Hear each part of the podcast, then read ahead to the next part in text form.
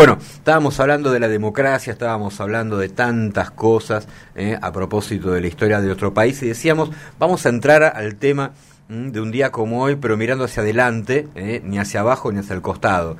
Y para eso hemos convocado, y ella aceptó, eso es lo más interesante, a la doctora en ciencia política, magíster en políticas públicas y licenciada en ciencia política, Carolina Chintián. Y vos me vas a preguntar por qué. ¿Por qué la doctora Chintián? Porque es la directora del programa de instituciones políticas del CIPEC. Y bueno, primero la vamos a saludar y vamos a empezar a dialogar como corresponde. Carolina, buenas tardes. Diego Uberman te saluda. Hola Diego, ¿cómo estás? Mucho gusto. Gracias, igualmente, eh, gracias por, por hacerte este ratito. Bueno, eh, decíamos, hace, hace no mucho hubo, hubo una suerte de encuentro de especialistas en temas electorales. Tu participación ahí fue muy interesante a propósito de eh, la boleta única de papel, la BUP o BUP. Eh, ¿Por qué es mejor la boleta única? Así es, hace poco tuvimos este encuentro, eh, te cuento que eh, desde CIPEC hace ya eh, varios años que venimos impulsando por lo menos el debate, ¿no?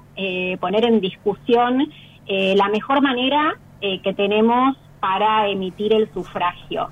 Y como dije en esa oportunidad, no nos parece un elemento menor, el instrumento de votación es sumamente relevante porque es el medio a través del cual emitimos nuestro voto, emitimos, podemos transformar voluntades, preferencias en básicamente un apoyo a partidos y candidatos. Es tan importante como eso. Eh, ¿Por qué boleta única? Bueno, ustedes saben que en nuestro país votamos eh, a nivel nacional y en la mayor parte de las provincias utilizando la boleta partidaria en formato papel. ¿no? En el mundo existe una multiplicidad de maneras de, emitir el voto. Eh, nosotros usamos ese formato, em, tiene una característica puntual, digo, más allá de lo que todos y todas los votantes y las votantes conocemos, porque el día que vamos a votar lo vemos, eh, que este, cada partido está representado en una papeleta diferente, en donde en esa papeleta partidaria está toda la oferta electoral para ese partido político, es el hecho de que ese, esa papeleta es diseñada, impresa y distribuida por cada una de las agrupaciones que compiten el día de la elección, ¿no? Em, y eso es un elemento importante porque eh, cuanto mucho consideramos que lo que tenemos que pensar es cuán equitativo es este sistema en términos de derechos políticos, del derecho político de elegir para los votantes y el derecho de, eh, político de ser elegidos eh, para los partidos políticos. Y ahí boleta única tiene, eh, o por lo menos como, como, lo, como se piensa, ¿no? La discusión tiene una característica que creo que es la más importante y de donde probablemente deriven todos sus beneficios o lo que tenemos que empezar a pensar, que es el hecho de que esta boleta única, que es, una, es un instrumento en donde, eh, formato papel, eh, en donde toda la oferta electoral de todos los partidos políticos se encuentra eh, centralizada en un único instrumento, después hay diferentes diseños, ¿no? Pero digo, para, para decirlo de manera genérica, ese instrumento eh, es el Estado el que asume la provisión de este instrumento, que es una diferencia respecto del sistema que nosotros tenemos actualmente. Eh, ¿Y qué tiene de beneficio? ¿Cuál es el beneficio? ¿no? Que el Estado ahora sea el que asume la provisión de la oferta a través de una, un instrumento oficial de votación, una cédula, como lo llaman algunos, algunos países del mundo. Es el hecho de que eh, equipara esas condiciones de competencia a los partidos porque ya no dependen de básicamente su alcance territorial para asegurar el suministro de las boletas en todos los centros de votación el día de elección. O sea, cuando uno, eh, un votante elector va a votar, eh, se le entrega una papelita a la autoridad de mesa y eh, marca su opción y su preferencia y no depende de entrar al corto y que haya disponibilidad de boletas. Y por el otro lado, eh, equipara también el derecho de los votantes porque acá del territorio, porque asegura que todos y todas tengamos acceso a una oferta completa en el cuarto oscuro o, bueno, en el, en el centro de votación el día que vamos a votar. no, creo que eso es lo más importante. Después, por supuesto, tiene otros beneficios, como por ejemplo el hecho de que eh, al centralizar esta oferta se desincentivo, podría llegar a tener como efecto la el desincentivo a la creación de sellos partidarios. Eh, es un instrumento transparente, eh, digo, ahí eh, y, meto otro otro tema que es la discusión eh, voto papel o voto electrónico, digo, el instrumento es lo que te quería preguntar. Sí, sí. No, digamos, me parece sumamente claro esto que estás planteando a propósito de que eh, al no tener este, el partido la obligación de llevar la boleta, por ejemplo, en lugares que son distantes, un partido chico, de repente queda formalmente fuera de la discusión porque la boleta no llega, o que te roben boletas, o que te las marquen, este, o que te las adulteren.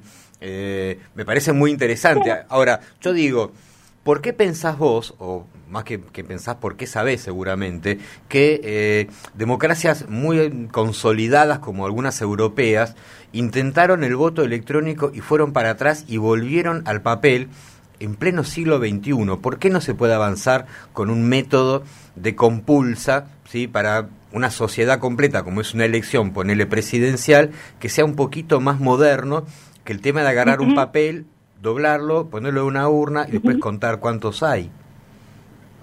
Bueno, a ver, eh, es un es, es un tema súper debatido y bastante complejo. Yo creo que lo que lo que puedo hacer es darte una característica que diferencia al instrumento papel y al electrónico y después, digamos, eh, te, te, digo las implicancias de esto, ¿no? Sí. Digo, a diferencia de el, el voto electrónico, una, mm, un instrumento eh, de sufragio en formato papel, tiene em, el beneficio de que además de que, bueno, en ambos casos se centraliza la oferta y todo lo que dijimos antes, es un instrumento fácilmente auditable. Digo, uno, eh, un elector, un ciudadano o ciudadano común no tiene que tener un saber especializado para poder controlar el proceso porque es básicamente un papel marcado y es fácilmente de controlar.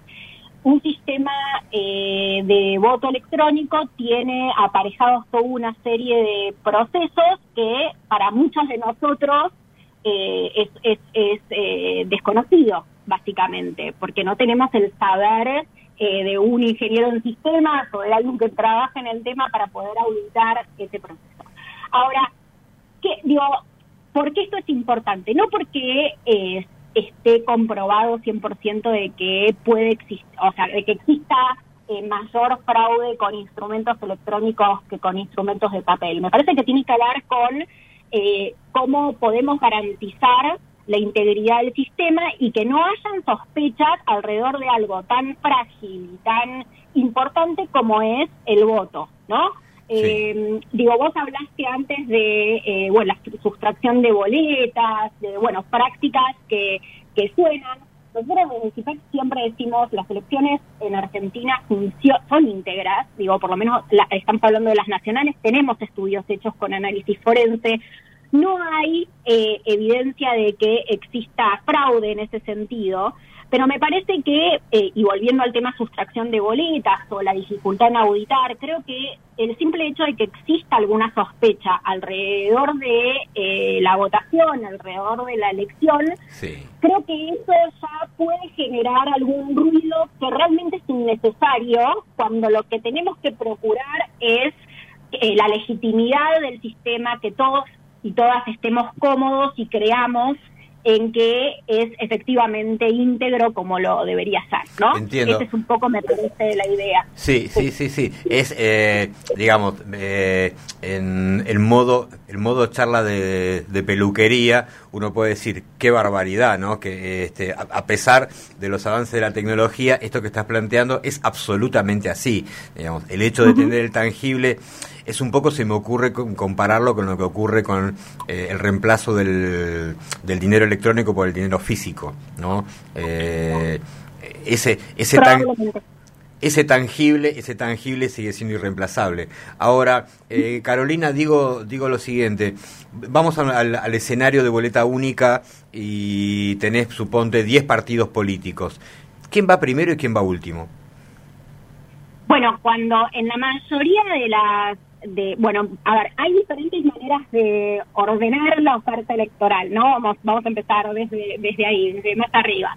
Hay diferentes maneras de ordenar la oferta electoral. Eh, entiendo que la manera más justa y más ecuánime de ordenar la oferta electoral y que se utiliza en, en, diferentes lugares del mundo, incluso eh, los países, en las provincias que utilizan eh, la boleta única que en la Argentina lo utilizan, es el sorteo. ¿no? Eh, que es eh, cada año electoral, digo, eh, se inscriben las agrupaciones que van a participar en esa elección y se hace un sorteo en donde se elige cuál es el orden de aparición de cada uno de esos de esos em, de esos partidos, de esas agrupaciones. Hay otras maneras de organizar, otras maneras de organizar pueden ser por antigüedad de los partidos políticos, creación, por número de lista.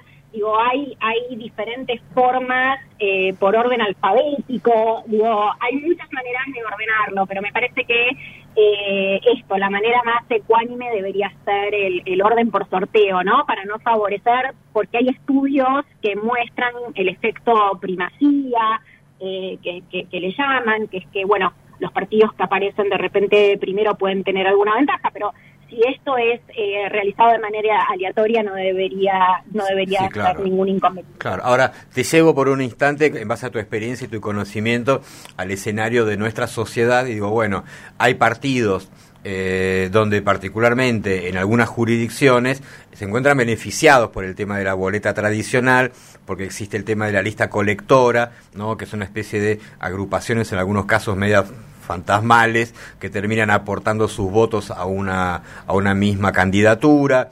Eh, bueno, sobre todo a nivel municipal. Eh, en distritos grandes como el Gran Buenos Aires, ¿no? yo noto que hay mucha resistencia entre otras cosas justamente porque todo esto desaparecería. Ahora, de parte de otros, otros partidos y sobre todo de los partidos, si querés, más chicos, eh, ¿por qué no hay un impulso a esta clase de, iniciativas que sin duda lo favorece? Eh, bueno, ahí eh, habría que preguntarle a los partidos políticos. buena, buena respuesta. habría que preguntarle a ver, yo lo que sí te puedo decir eh, desde la experiencia en, otros países del mundo y de nuevo la experiencia de las provincias que, que utilizan eh, métodos eh, o instrumentos de votación diferentes de los que usamos a nivel nacional y en la mayoría de las provincias, em, hay una serie de, de, creo que condiciones que son muy relevantes para poder avanzar sobre esto, ¿no? Eh, la primera tiene que ver con, me parece, eh, con la difusión y, el, y, la, em, la capacitación en general eh, para votantes, autoridades de mesa y partidos políticos sobre, sobre este nuevo instrumento de votación. Y una más importante, que tal vez tiene más que ver con la pregunta, pero no te la estoy contestando tu pregunta, ya lo sé. como corresponde, como corresponde, doctora. Son los consensos, ¿no?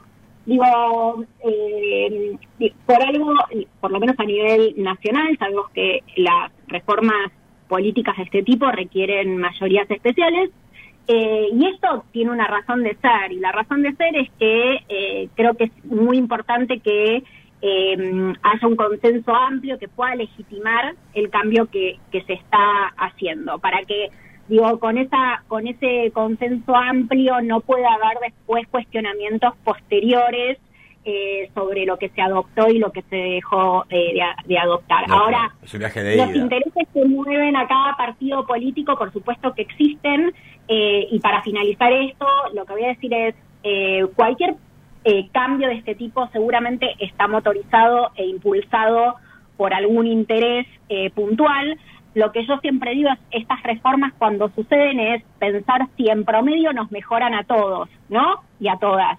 Y creo que, bueno, eso es lo que, a eso hay que un poco apuntar y empezar a debatir eh, eh, qué, qué, beneficios encontramos de, de, de, este cambio puntual. Claro, que es muy interesante eh, lo que está ocurriendo, por ejemplo, se vio en las últimas elecciones, ¿no? Con eh, la emergencia de partidos que por lo general tienen una performance electoral chica, eh, picaron muy alto. Estoy pensando, no sé, por ejemplo, en el Frente de Izquierda, que de repente tiene un bloque de cuatro diputados nacionales. Estoy pensando en este, este nuevo personaje eh, proyectado a la política como, como Javier Milei, ¿no? que vienen, digamos, planteando los mares antípodas eh, y vienen con, con proyectos este, y con programas este, legislativos teóricamente muy duros, muy vanguardistas, este, muy de avanzada y de la mecánica electoral nada.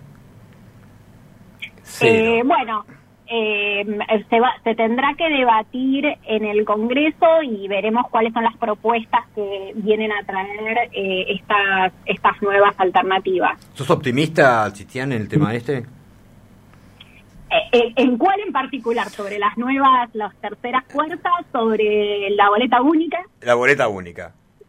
Sobre la boleta única, yo creo que yo, soy optimista en, en, en, términos, me parece que, que se va a dar el debate, que creo que es lo más importante, ¿no? Habilitar el debate.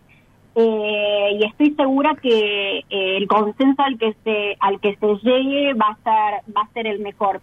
Pero lo importante acá es eh, démonos la oportunidad de poder debatir este tema, eh, porque estamos hablando nada más ni nada menos que si podemos o no mejorar cuestiones como la equidad y el acceso. Me parece que es algo que vale la pena debatir, por lo menos debatir. Perfecto. Carolina, sos muy, muy amable en habernos regalado estos minutos y todo esto que nos contaste.